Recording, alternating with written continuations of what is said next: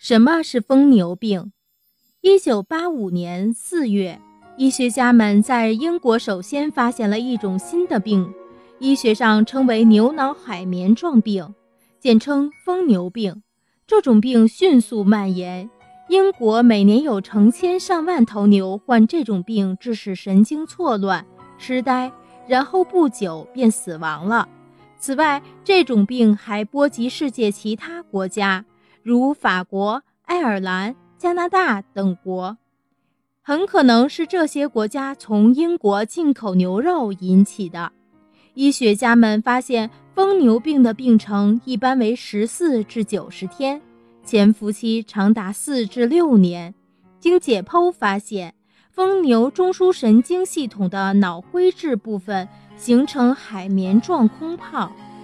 脑干灰质两侧呈对称性病变，神经纤维网中有中等数量的不连续的卵形和球形空洞，神经细胞肿胀成气球状，细胞质变窄。